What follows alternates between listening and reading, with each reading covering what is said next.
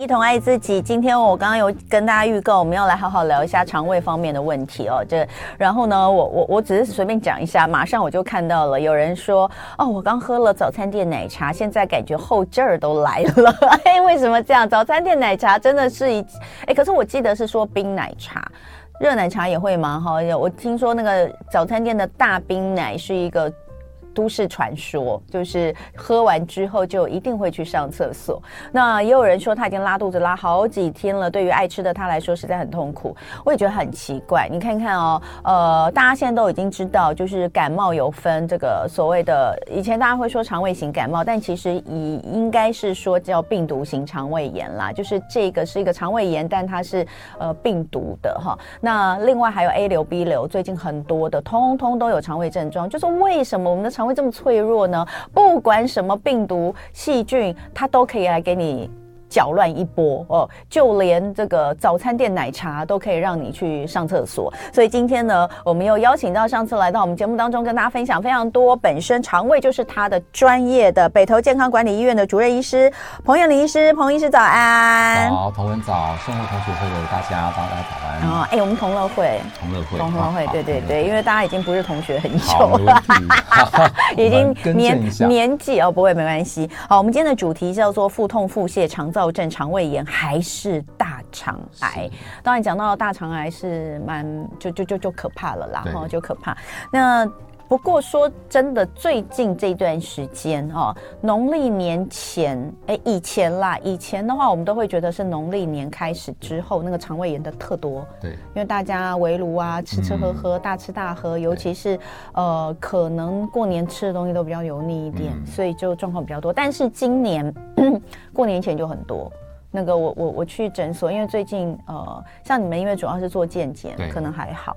然后那个外面的那些诊所，那些医生都已经快要快挂了哦。对，你应该也有一些对。以前在医院的时候，也是这个时候是肠胃科的旺季。对呀、啊，然后那个药师、医师啊，他们真的都是看到晚上好好晚，然后还要还要包药什么，然后几乎每一个都有肠胃症状。嗯、就是当然除了上呼吸道之外，那最近因为尾牙啦也很多啊，大吃大喝啊，就开始闹肚子。可是就像我刚刚讲的，几乎每一种状况都有肠胃肠胃的。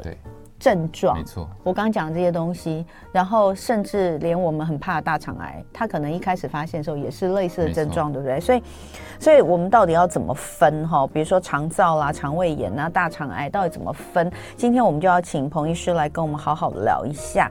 呃，先来聊一下就是呃肠燥症好了。刚刚我们说那种喝完奶茶就会去上厕所，算不算肠躁？对，其实像这种其实有点类似肠燥症哦。那不过肠燥症一般来说吼，我们通常会先排除肠道的呃本身的问题哦，因为肠道的本身大肠是正常的哦，它的它的结构啊，哈，它的黏膜是没有任何发炎的哦，也没有结构上的问题。哦，肠道症通常是因为精神压力或是一些外在的因因素导致肠子的蠕动发生一些问题。哦，它可能会过快或过慢，哦，导致一些便秘、腹胀或是腹泻的症状。而这些症状会反反复复发生，时好时坏，哦，有点慢性。哦，这个这个情况下，我们会归类为它是肠燥症。哦，它是一种大肠的功能性的疾病。哦，本身大肠没有问题。哦，但是如果说是肠胃炎，哈，它可能是因为吃了一些呃不干净的食物，细菌感染、病毒感染，导致肠道的黏膜。我发炎了哦，这个是真的肠子生病了哦，它就会产生一些呃腹泻呃甚至上吐下泻，甚至发烧哈这种全身性的症状哦，这种情况下我们就会认为它可能是肠胃炎，而且它的它的时间来的又快又急哈呃，通常在短时间内会恢复。哦，那大肠癌的话，这个就比较复杂一点。它通常应该早期可能症状就不是那么明显，哦，渐进式的越来越严重，哦，那持续的可能数个月之久，哦，这种情况下就要发，就要提提高警觉了，哦，就要找医生去做进一步的呃诊断这样子。嗯，好，我们来看一下，所以肠燥症哦，呃，它。对啊，就是你知道去看医生都会说可能是压力的关系哈，然后尤其真的有一些人可能是压力大的时候，他就要去上一下厕所，嗯、所以这个平常能能做什么事情让他好转？诶，因为这种这种跟压力有关系的哈，所以通常我们会建议建议患者就是说呃管理压力情绪哈，尽尽量做一些比如说像运动啊哈，或是其他一些会分散你压力注意力的一些活动。嗯好，管理压力这件事本身很重要了。哦，那当我们讲说肠躁症这些这件事情是跟肠子和脑有关系哈，肠和脑这个东西本身是互相会影响的。嗯，好，比如说我们的脑压力很大的时候，会导致我们肠子的蠕动发生异常。那但是如果我们三餐不定时定量，哦，乱吃东西，肠子的问题也会影响到大脑。嗯，导致我们情绪的压力，那彼此交之间会造成一个交互的恶性循环。嗯，好，所以如果说是有肠燥症的患者，我们会建议他就是三餐定时定量。好，那平常的话就是建议他定时的运动。好，那管理自己的压力，然后再就是说可以适度的补充一些益生菌。好，让自己的肠道的菌丛哦往好的方向去做走。嗯嗯，好，那呃，那另外来看到这个是肠燥嘛，好，那再来就是比如说像肠胃炎，是。肠胃炎，呃，肚子痛啊，或者什么，很多人感冒都会有这样的情况。然后我们刚才就讲肠胃炎又分细菌跟病毒，没错，对对，所以你你当你开始有这种症状的时候，你怎么去分辨呢？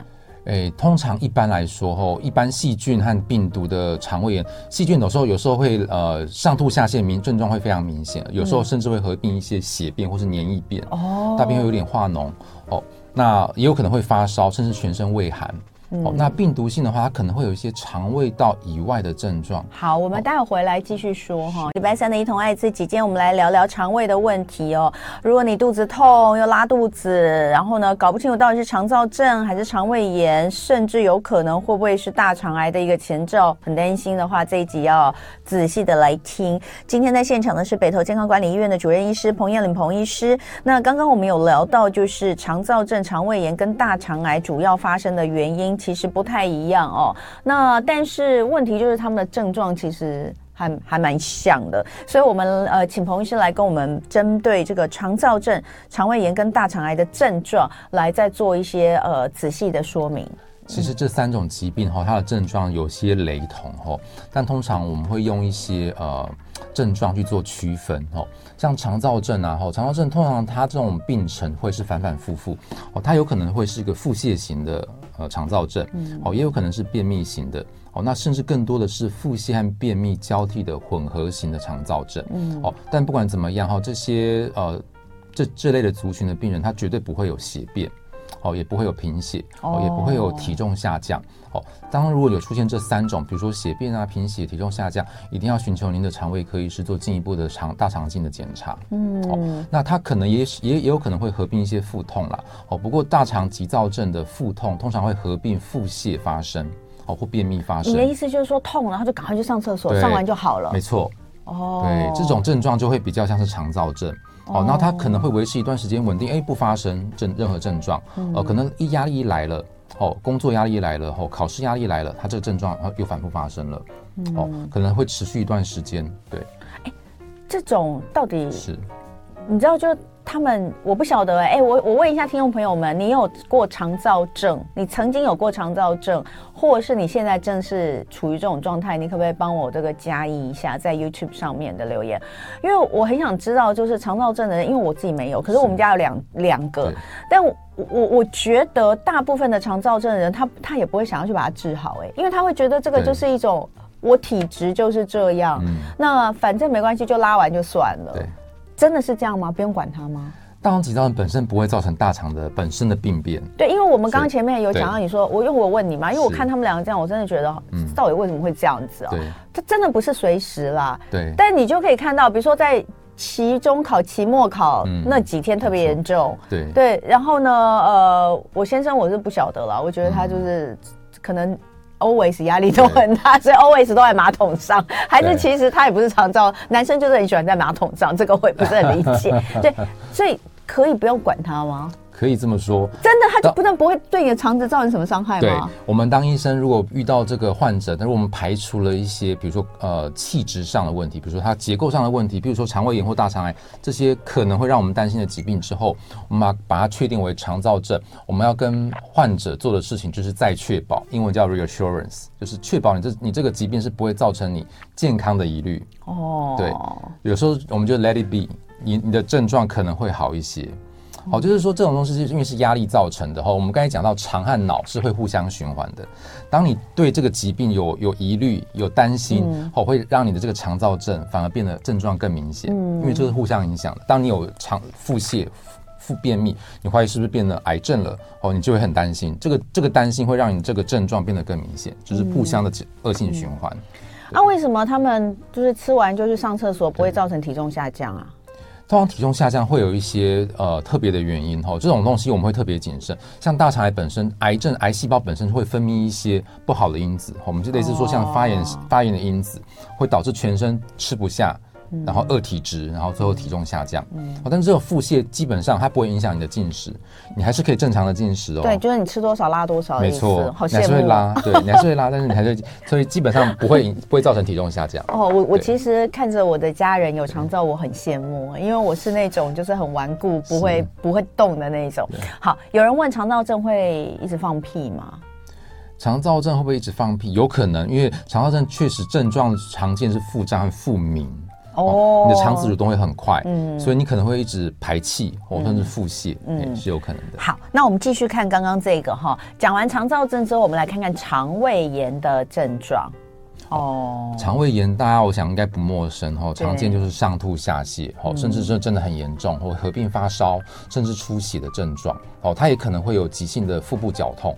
哦，那这种症状通常会有很明确的一个根源啦。你会知道你最近吃的某些不洁的食物，或是你周遭跟你一起共食的人也有类似的症状。哦，所以我们医生就会询问哦，你是不是有我们所谓 TOCC 的病史？TOC 就是说，哎，你周遭人是不是有跟你类似的症状？你是不是有旅游史？哦，你最近是不是有接触到一些呃不干净的食物？哦，如果这些因子，然后你的症状又是急性的。哦，我们可能就会归类为一个肠肠胃炎。嗯，哦，那肠胃炎可能又有分细菌性和病毒性。哈，它的症状其实还是有点细微的不同。病毒性会多了一些肠胃道以外的症状。哈，比如说它可能会有合并合并上呼吸道的症状。嗯，所以为什么冬天会特别多？好，所以肠胃炎呢，就是呃，如果是病毒型的肠胃炎跟细菌型的肠胃炎，它的治疗方式有什么不一样吗？细菌性肠胃炎我们会会使用抗生素。哦，那病毒性抗生，病毒性的肠胃炎大多数会自限性，嗯、就是说它会跟呃会因为你的免疫力好，慢慢恢复之后，它自己就改善了。嗯，对。好，所以呃治疗方式是不太一样。细菌性的话，你就还是要要有抗生素的治疗哈。对，像我 去年有。因为 肠胃炎住院，对，就是细菌性的，所以去打抗生素哈。那就是吃坏吃坏东西，所以我们一般来说的所谓吃坏东西的肠胃炎，是不是就细菌性的为主？哎，不一定，也不一定。其实很多是像冬天，其实很多就是病毒性的肠胃炎，小孩子就会常看到轮状病毒。可是我说吃坏东西啊，假设你真的是因为吃东西造成的，细菌性是有，但是病毒性还是不能排除，还是有可能的。哦，对。好，所以呃，细菌性的在这边看到它有可能会有血便跟脓便，如果是细菌严重的话，哦，好，那呃再来我们就来看看大肠癌，好可怕哦，所有的所有的症状它就都有了，对不对？哦，对，其实大肠癌大家大家会非常的担心，然后主要是因为它跟其他比较轻微的 肠道疾病它的。症状其实蛮雷同的哦，不过大肠癌因为早期通常不会有症状哦，早期比如说早期癌哦，通常它在肠道里面生长，它是无痛性的生长，嗯，它往肠腔生长，你外面外观也摸不到任何肿块哦，所以大肠癌早期是没有病症的哦。那当它的病症会随着时间越来越明显，你会觉得哎，症状一开始很轻微，你可以不不不呃不管它，然后最后变成比较严重的便秘，甚至已经出血了哦，那肚子疼痛的情况越来越明显。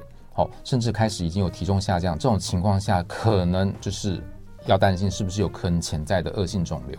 嗯，好，所以一般来讲，然后我们还是会建议大肠还是要早期筛查啦，比较重要。嗯，对，因为呃，像如果出现了你你上面写的这些腹泻、便秘、血便、腹痛、腹胀、贫血、体重下降。通常都已经是到比较晚期的，比较晚期，对不对？好，所以这个还是要注意哈。那呃，之前呢，曾经有一则新闻报道，就说有一名年轻女性才二十几岁，有有时候我们会觉得，以前会觉得像大肠癌这种东西，它应该是。比较年龄比较高、嗯、比较大才会，所以我们现在筛检不是也是吗？对，现在那个国健署的大肠癌筛检是几岁？五十岁到七十四岁，他每两年可以做一次啊免疫法的潜血反应检查，就是粪便潜血嘛，对不对？哈，那是五十岁以上粪便潜血哦。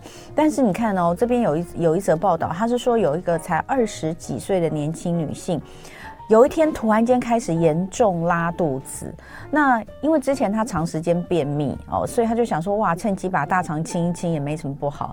哇，吓一跳，这感觉很像我的心声，就是说，如果我有一天开始突然一直拉肚子，但没有啦，我就会去看医生。哦、好，然后然后呢，他就想说，哎，把大肠清一清也没什么不好，因为之前可能他觉得很多宿便在里面，结果直到就是从腹泻变成一次啊，不对，一天好几次的血便。那这当然就就有问题啦，就绝对有问题，甚至还发烧昏倒哈。听到这边为止，大家觉得有可能是什么？我觉得他就我听到这边为止，我可能会觉得他是很严重的、很严重的细菌性肠胃炎嘛。我我会以为是这样，结果没想到送医之后发现是中重度溃疡性结肠炎，然后医生说这个疾病如果不积极治疗的话，哈，会提高未来罹患大肠癌的风险。好，这里有好多问题要问。首先，我要先问，什么是溃疡性结肠炎？溃疡性结肠炎是一种不明不明原因造成整个大肠发炎的这种疾病。嗯，哦，有时候是跟基因遗传有关系，环境因素有关系，或是免疫方面有关系。嗯，哦，那通常是会造成整个大肠的黏膜发生问题。好，所以久而久之就会造成，比如说腹泻。好，甚至大肠黏膜坏破损之后会形成血便。嗯，好，因为它是长期长期的发炎，所以长下长时间下来会造成黏膜的癌变的机会增加。嗯，所以意思是说，如果长时间的便秘或是长时间拉肚子，嗯，都还是有可能会变成大肠癌吗？哦，便秘和腹泻这件事情，这两件事情并不会造成大肠癌的机会增加。好，我们所谓大肠癌机会增加，是因为溃疡性结肠炎这个疾病。那溃疡性结肠炎这个疾病的的的成因又是什么呢？不明原因，对，哦，对，它不是一个很清楚知道确切原因的疾病，但是它是可以被治疗和控制的，对。所以好，那再回来讲，所以呃，大这个大肠癌的这个发生原因之一，或是提高它的离病率的原因之一是呃溃疡性结肠炎，而溃疡性结肠炎。也并不是因为便秘或不是或这个腹泻造成，嗯、反而是腹泻跟严重腹泻或是这个便长期便秘有可能是这个溃疡性结肠炎的症状之一，是不是这样讲？溃疡性结肠炎不会便秘，但溃疡性结肠炎会慢性的腹泻合并血便，哦，甚至体重下降，这些都是可能的。慢性的血便怎么会有慢性血便？是你血便一次，你应该就要去看医生了。哦，有些人会反反复复发生，甚至有些人会觉得说，哦，他我就是便痔疮，对。哦，对，对，它确实有可能这样忽略。嗯，但是慢性结肠，呃，溃疡性结肠炎确实是以反反复复的血便为主哦。对，所以真的有人反反复复血便，嗯，可是他他他可能没有在一开始的时候就去看医生哦。确实也有可能在临床上碰到这这类的病人了。通常当时血便，大家会很紧张，一就就会来看了。但真的这确实就是有一部分的人，他觉得就是痔疮，因为他一开始溃疡性结肠炎，它是以侵犯直肠为主，慢慢往那个里面的大肠去做侵犯，所以开始出来血便确实是鲜红色的，嗯，比较鲜红色的。溃疡性结肠炎的人多吗？不多不多，嘿、哦，不多，不是一个肠胃科主要的疾病这样子。嗯、好，所以那至少刚刚听到一个，就是让大家比较放心，就是因为便秘的人很多，对，那肠燥症人很也也也不少，肠燥症人可能就常常会拉肚子嘛。好，所以至少刚刚彭医师告诉大家，就是便秘跟跟这个眼拉肚子其实并不会。不，并不会，本身并不会变成大肠癌。但是大家如果一直长期以来有这种状况的话，还是会很紧张。那像这边有人就讲，他就说，哦、呃，哎，很多人讲，哎，他说他爸爸曾经血便，后来发现是直肠溃疡出血。直肠跟结肠又不一样。诶，直肠上去才是结肠，通常我们会这样分啊。那大肠里面有分盲肠、升结肠、横结肠、降结肠、乙状结肠，到下面才是直肠。对，那个通常我们看到这么多肠，只有在小吃店的时候会看到贴各种肠。对不起，我不知道为什么刚刚突然出现一个很奇怪的价目表。好 好，就是这个这个呃。走开，走开！这是可怕的念头，走开！不知道为什么会有这种念头出现。好，然后呃，再来看，就是呃，很多人说他们，嗯，哎，对，有人说他常吃常温的食物没有加热就会拉肚子，可是一起吃的家人都没事，这是什么状况？呃，通常有时候有些人肠子肠道比较敏感，敏感哦，对，就是属于类似像是肠燥症或者功能性肠道疾病的一种，对，通常不太需要啦。如果说会担心的话，可以寻求医生协助，看看有没有其他合并其他的症状，嗯，你再决定要不要做治疗。哎，所以肠胃比较敏感的人确实也是有的。是。那呃，如果好，你说肠子吃吃了这个没有加热的食物就拉肚子，有可能是肠子敏感，但没有什么太大关系。对。那胃呢？胃的话，其实也是一样嘛？有没有人胃比较敏感的？有有，就是稍微吃了一些食物，胃就开始做痉挛的动作，也有可能啊。是。但是比如说就开始胀气啦，或者什么的，但这不见得代表他胃有什么问题。没错，对。哦，真的啊。哦，好好好。那呃，当然这个可能是啊，很容易胀气是什么状况？很容胀气，可能跟你本身的体质、肠胃肠胃道的蠕动有关系，也有可能跟你的饮食习惯有关系。嗯，嗯，你吃的比较容易发酵的食物，嗯，哦，这个是比较临床上常见。但是我觉得还是要跟医生做讨论了，胀气这件事情要做确认。哦，有些人可能真的是有一些问题。对，对，没错。所以其实我个人觉得肠胃镜这种是应该要这个一段时间就应该要做的，因为因为肠胃镜看得非常清楚。嗯，那等一下回来后，我们除了这个讲这个呃。呃，一些检查治疗的方式之外，哈，那呃还会再继续来回答大家的问题。那现在 YouTube 上其实就有蛮多问题的，我也会利用等一下直播的时间来回答。那也欢迎大家可以持续的上 YouTube 这边来跟我们做讨论哦。我们的一同爱自己聊一下肠胃问题，呃，腹痛、腹泻最近真的蛮多的，尤其是各种的感冒病毒，然后流感病毒也会有这样子的一些症状。那再加上我们发现现代人其实因为生活紧张、焦虑可能比较多，所以肠燥症的也多。那这么多的这个肠胃症状，有的时候很容易跟大肠癌搞混哦。所以呢，今天我们特别请到的是北投健康管理医院的主任医师彭彦麟彭医师来跟大家聊一聊，再次的跟彭。彭医师，谢谢一下，谢谢彭医师。谢谢。那呃，我们从刚刚一开始讲到现在，就发现说这些的症状其实都蛮类似的。可是大肠癌，我们刚看到一大堆的症状，这些症状呃，虽然可能某些部分跟我们刚刚说的肠躁或肠胃炎相同，可是呢，当这些症状发生的时候，就都已经是晚期。到底为什么？诶，一般一般来说，我们肠腔大概五六公分，哦，嗯、那我们的肠子。大肠癌开始是以息肉开始发生的，那息肉通常很小，它会往肠腔上上上去长，所以你通常不太会察觉到它身上有什么肿块，而且在肠腔里面长，它也不会造成疼痛。通常要要长到比较靠近大肠外层的地方，影响到神经才会造成腹痛的症状。所以早期的大肠息肉或是大早期的大肠癌，其实基本上不会有症状。那基本上大肠肿瘤一定要长到一定的大小，它上面开始产生溃烂，才会开始出血。嗯，好，所以当如果你开始出血，甚至已经长到它塞住肠腔，造成肠阻塞，才会有腹痛的症状、便秘的症状，哦，排便的形状变得细细长长，哦，这种情况通常都已经长到一定大小的肿瘤了，可能一些也许是第二期，或是更更晚期这样子。哦，哎，那那说真的，就是我们在做，我们当然还是简单讲一下，就是说建议，如果说肠啊、胃呀、啊、这些，呃。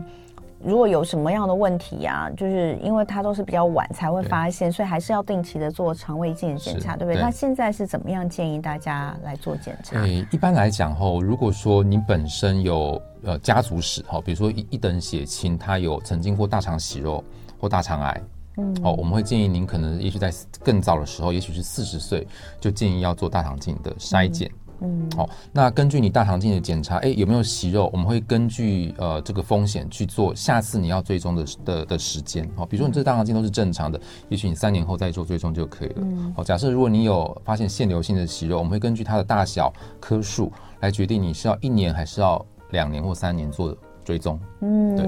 那或者是说你本身的饮食习惯不好，又有抽烟喝酒，哦，平常喜欢吃红肉。好，如果你有这个担心，其实也可以考虑做一些大肠镜的检查或粪便的潜血检查。嗯，对。那当如果有症状，排便习惯改变啊，或是血便，哦，当然一定是要寻求医生讨论，好做大肠镜这样子。嗯，那那做出来就是会有很多的状况嘛，比如说像是呃大肠镜做出来可能，或是胃镜做出来可能会有所谓的息肉。没错。那那个息肉到底有没有关系呢？息肉其实一般来说，我们会基本上分三种。嗯。常见的像增生性息肉，哦，本身跟大肠癌没有关系，哦，所以基本上它跟您做正常的大肠镜一样，你也许三年后再追踪就可以了。假设如果是腺瘤性的息肉，其实这也蛮常见的哈，它本身是大肠癌的癌前病变，我们会视为是这样子。哦，那你可能接下来一年或是三年内，哦，要再做进一步的追踪。哦，只是我们会切除嘛，切除还是要再做追踪。对，嗯，所以胃也一样吗？胃的话，通常的胃的息肉跟大肠息肉不太一样，因为通大部分的胃的息肉，诶，良性的为主，而且而且跟胃癌本身没有关系。嗯，哦，那早期的胃癌有时候会是以扁平性的、嗯、呃萎缩性的胃炎为主。对，所以有时候早期的胃癌，它的症状反而不是以息肉表现。嗯，好。那刚刚有人就是问到这个问题，就是说他呃，就是哎，刚刚看到那个叫气室哦，就是他肠镜检查发现大肠有气室。那这个我好像也常常会看到有人询问，那在检查的时候好像也蛮常容易出现的，是不是可以跟我们听众朋友解释一下气室是什么？大肠气室。哦，大肠憩室其实就是大肠黏膜往外凹出去的一个小空间，对，盲端，它不是破洞，嗯，嗯，好，所以其实临床上你有时候在做大肠镜会意外发现，哦，它的起因在于说大肠的肠道压力。增加导致它黏膜有一个比较脆弱的地方要凹出去，形成了一个凹窝。嗯，哦，那这个凹窝有可能会有的症状后，少部分的人会凹窝里面会出血。嗯，哦，那叫气室出血。嗯，哦，那必须要做大肠镜止血。那也有可能有些人的气室会有一些粪石卡住，里面会有细菌感染，哦，导致气室炎。哦，气室炎这个需要做住院治疗，哦，就要抗生素治疗。哦，因为气室炎如果没有处理好，气室会穿孔。哦，对，因为我们刚才讲到，其实其实它是比较脆弱的黏膜，哦，它的黏膜跟一般的肠道黏膜来讲，它比较薄。哦，哦，对，那大部分如果说它没有出血，也没有任何发炎的症状，其实是不需要处理，保持排便习惯正常就可以了。哦，哎，可是你刚刚讲它就有粪石卡住了，那不用开刀把它弄弄弄出来？哎，如果它发炎改善就不需要了，不需要。它这这正常的大肠本来就会蠕动，它的粪石会自动排出去。好，所以这个是有关刚刚有人问到大肠气室的问题哈。那呃，我们就来看，就是当然我们腹腔当中的肠胃科肠胃不是只有肠胃这个器官，所以你看你去挂医院挂诊的时候，他会写肝胆肠胃哈，就很多啦。那痛的时候，有时候真的很难确认到底是哪里痛。嗯比如说，像刚刚有有人讲，他说小孩子半夜喊肚子痛，他吓坏了，以为是肠套叠。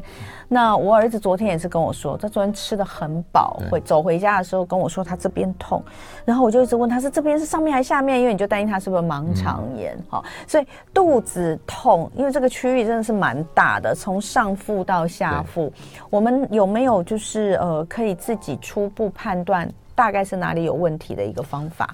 哎、欸，基本上哈，如果有腹痛，oh, 我都还是会建议去看医生。看医生，这个很重要。好，哎、欸，这边有一张图哦，很清楚哦。这个有对于这个腹部腹部会疼痛的朋友，想要知道到底哪边痛，可能是什么原因哦，我们可以看一下这张图。这张这张图可以参考啦，但是我觉得不能自己当医生，这个很重要哈。那一般我们会简简单的分了哈。如果说是上腹痛，哦，当然有可能是胃方面的问题哈，比如说消化性溃疡哈，或是胃本身的肿瘤、胃癌也有。可能。好，那我们的胃的后方是我们的胰脏。哦，胰脏炎本身也有可能会造成上腹痛，哦，那甚至本身它不是肠胃道的问题，它可能是心脏，因为胃的上面呃跨过横膈膜就是我们的心脏。哦，有可能是心脏本身的问题造导导致的。哦，也有可能是胃酸过多导致的一些呃胃食道逆流，你会觉得胃部不适或胃部有灼热感哦，这些都有可能。好，那甚至也有一些，比如说像我们讲的右上腹痛，右上腹是我们的胆囊，是我们的肝脏，哦，所以如果严重的肝炎或是胆囊炎或是胆绞痛，也有可能会造成右上腹痛。哦，不过这个不太一定哦，因为有些胆囊炎的患者他是以上腹痛表现，哦，所以这个不能说一定。好，那也有一些上腹痛的病人，一开始他上腹痛，可能隔了一天之后跑到右下腹，哦，这种话很很小心，我们会怀疑他是急性阑尾炎，或是俗称的急性盲肠炎。嗯，好，所以这个症状有时候不是那么一定。好，那右下腹当然除了盲肠炎炎炎以外，还有我们刚才讲到的气室炎也有可能。哦，因为您的气室只要在气室只要长在右下腹，它就有可能在右下腹疼痛。哦，那也有一些是以左下腹疼痛表现的。哦，那左上腹的话，就会比较偏向像是我们的胃的问题，比如说像胃溃疡，哦，或是胃的后后面有一个叫脾脏，哦，脾脏本身的一些感染或是一些呃血管的问题造导致的缺血，哦，也有可能造造成呃左上腹疼痛。好，那下腹的部分我们会区以性别做区分了哈。男性的话可能就是以膀呃膀胱为主哈，比如说膀胱发炎哦，或是呃小便解不出来，膀胱胀大造成的下腹疼痛。女性的话还要多个思考，就是说它有可能是子宫或者卵巢哦本身的问题哦，所以我们会这样去做区分。哦，那左下腹和右下腹其实蛮像的啊。对，其实还有一个东西就要小心，就是结石的问题。好，因为有时候肾结石如果掉下来造成输尿管的阻塞，它就会以左下腹或右下腹的疼痛表现这样子。听说结石痛起来是非常非常痛。对，那所以它大部分是在下面。没错，下腹。对，对这个这个吼，看完这张表之后，我觉得还是去看医生比较快。对，因为这这这这这很复杂哎。对呀、啊。到底你你讲的这个，比如说左上右上、左下右下，跟上腹下腹，而且你刚刚讲有些它是会跑来跑去的，没错，对，转移痛，对，所以呃，如果今天去看医生，第一件事情是做超音波吗？诶，第一件事可能医生会先做病史询问，嗯，好，和理学检查，我们会先去做触诊，嗯，好，根据这触诊去做相对应的检查。对，那超音波主要是要看，比如说看肝脏、看胆囊，或者是膀胱哈。如果你有这方面的怀疑，我们去做超音波，甚至有可能会做 X 光片，或是做电脑断层。对，嗯，好。那一般来说，如果我们去检查这个肠，我我们今天在讲的是大肠的问题比较多嘛，哈。那所以如果我们去做大肠的检查的话，除了肠镜之外，因为我们觉得肠镜好像就是最最清楚的嘛，那还有需要做其他的吗？一般肠镜的目的在于说，我们看是不是有，比如说出血会做肠镜。对。哦，如果说我们怀疑大肠的肿瘤，哦，或是我们会怀疑说大便前血反应是有息肉产生，那我们会做大肠镜。哦，所以不见得任何的检查是以大肠镜做最清楚的诊断。哦。哦，譬如说它是呃，比如说刚才您讲的肠套叠。我们就不可能在这个时候做大肠镜，对，因为做大肠镜可能会加重肠套填的症状，嗯，对，这时候我们可能就会做电脑断层来确认是不是肠套叠，甚至肠阻塞的症状。那如果一般的健康检查的话，嗯、有需要做到 MRI 吗？呃。电以腹部来讲，我们确实以如果单纯看肠道来说，然后电脑断层其实就非常足够。哦，对。但如果你要看其他的器官，譬如说胰脏，嗯、哦，那我们就会做 MRI 核磁共振、嗯。那我可不可以只做 MRI 就好，不要做大肠镜？哦，不行。我们电脑断层和核磁共振对于空腔的内脏器官的诊断率会比内视镜来的差。因为我们内视镜是直接进去看黏膜，嗯，对，但是电脑断层核核磁共振没有办法诊断我们黏膜的疾病，嗯、所以当如果说你是一个比较大的肿瘤，在电脑断层确实也可以看得到，嗯、但如果说是像是息肉这种比较比较小的病灶，你电脑断层其实核磁共振也是一样，其实不太容易发现。那大肠癌到底是怎么样被发现的比较多？我是说以检查，以检查来说的话，的话嗯，以检查的来说的话，有时候是呃大肠镜意外发现。嗯。的比较多啦，好、哦，那当然也有真的，真是到很晚期，因为我觉得现在国民的健康意识抬头哈，所以真的比较少到已经很严重很严重，到肠阻塞了。才才被发现，这种确实也有，嗯、但是真的比较少见的啦。嗯，对，因为大肠癌还是居高不下，啊，对，因为它就还是我们的，对，因为你平面或是报报章杂志会一直看到，所以你看到血便，其实大部分人都还是会寻求医师协助。嗯，对。好，那呃这里有一些问题，吃铁剂是不是会让粪便变黑？对，对，对。所以如果你有在吃铁剂，然后你发现大便变黑，不用太紧张。我觉得还是要找一下医师，还是要、哦。但通常有个通则啦，哈、嗯，假设如果是肠胃道出血导导致的黑便，它会油油亮亮、很臭，有点腥臭味，哦，而且它会有点腹泻、水状、液状。但如果是铁剂，它只是单纯被铁染色，所以你还是会排出成型的黑便。哦，对，这个这个是一个蛮好的分辨方式哈、嗯。那呃，另外疝气的发生跟肠胃有关吗？疝气不就是肠子吗？对，它是因为我们腹腔不腹壁，我们腹壁的肌肉有一些缺损，导致我们的呃肠呃小肠或是大肠从那个缺损的腹壁跑出来。对对，那有时候推得回去，对，那推回去有时候甚至呃老人家不适合开刀，你穿个束缚带就 OK 了。好，那如果年轻人有时候可以经由开刀方式把那些腹壁的缺损把它补起来，哦，对，这个疝气就不会发生。疝气是会痛，是不是？如果它在它跑出来，你的腹壁卡死了，造成肠缺血会痛。那这个有没有生命危险？会有生命危险，因为它是要处理的啦，还是要处理的。好，那待会回来呢，我们就来看一下，到底要怎么样来日常保健我们的肠胃哦。请这个彭医师再告诉大家一些想要保持肠胃健康，日常可以怎么做？呃，这边如果有呃问题的，我们也会持续帮大家回复哦。今天呢是北投健康管理医院的彭彦玲主任医师在现场，最后要请呃彭医师跟大家聊一下有关于。维持肠道健康的方法，嗯，好，这点我跟大家稍微分享了哈，因为现在以国人饮食西化的关系哈，所以大家喜欢大鱼大肉哦。但以肠道的健康角度，我会希望呃，以高纤低脂的饮食哦，减少加工肉品，尤其是红肉的摄取。哦，所以多一些平常饮食多一些蔬果类、绿色蔬菜、纤维质的食物，帮助肠道蠕动哦，可以减呃可以减少很多大肠疾病的发生。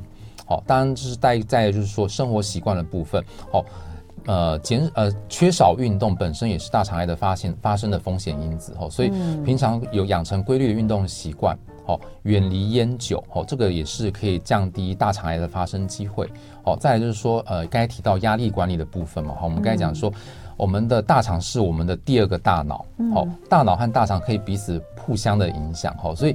管适度的管理自己的压力后，甚至借由运动的方式后，诶，让你的身身心变得比较舒畅一点后，也对你的大肠的健康是会有帮助的。好，那最后最后。对于就是预防大肠任何疾病，最好的方式就是做大肠镜的定期筛查，嗯、哦，这个其实非常重要。对，那大家就要问说，定期到底是多久一次？像刚刚有一个朋友说，他他就是觉得自己可能就是有一些肠胃方面的问题，嗯、需不需要做肠镜检查一下？那假设没有做过肠镜，其实对，可以几岁以上你会建议说，哎，你从来没做过的话，嗯、你其实可以做一次看看。其实国健署说五十岁，但是现在越来越多的研究显示，其实可以提早到四十五岁，因为后来研究发现，四十五岁以上大肠癌机会就会明显的上升，因为这跟年纪有关系。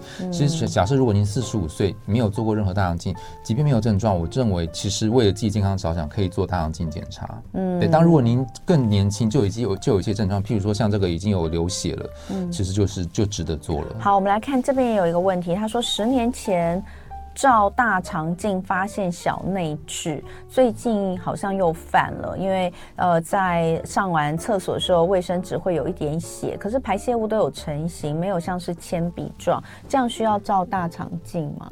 确实比较像是痔疮症状了，但是如果这位像这位呃，就是这位听听众他已经有血便的症状，我认为其实应该是要做大肠镜。嗯，对，因为你上一次做是十年前，对不对？其实可以再做一下，而且其实做完大肠镜之后也不会。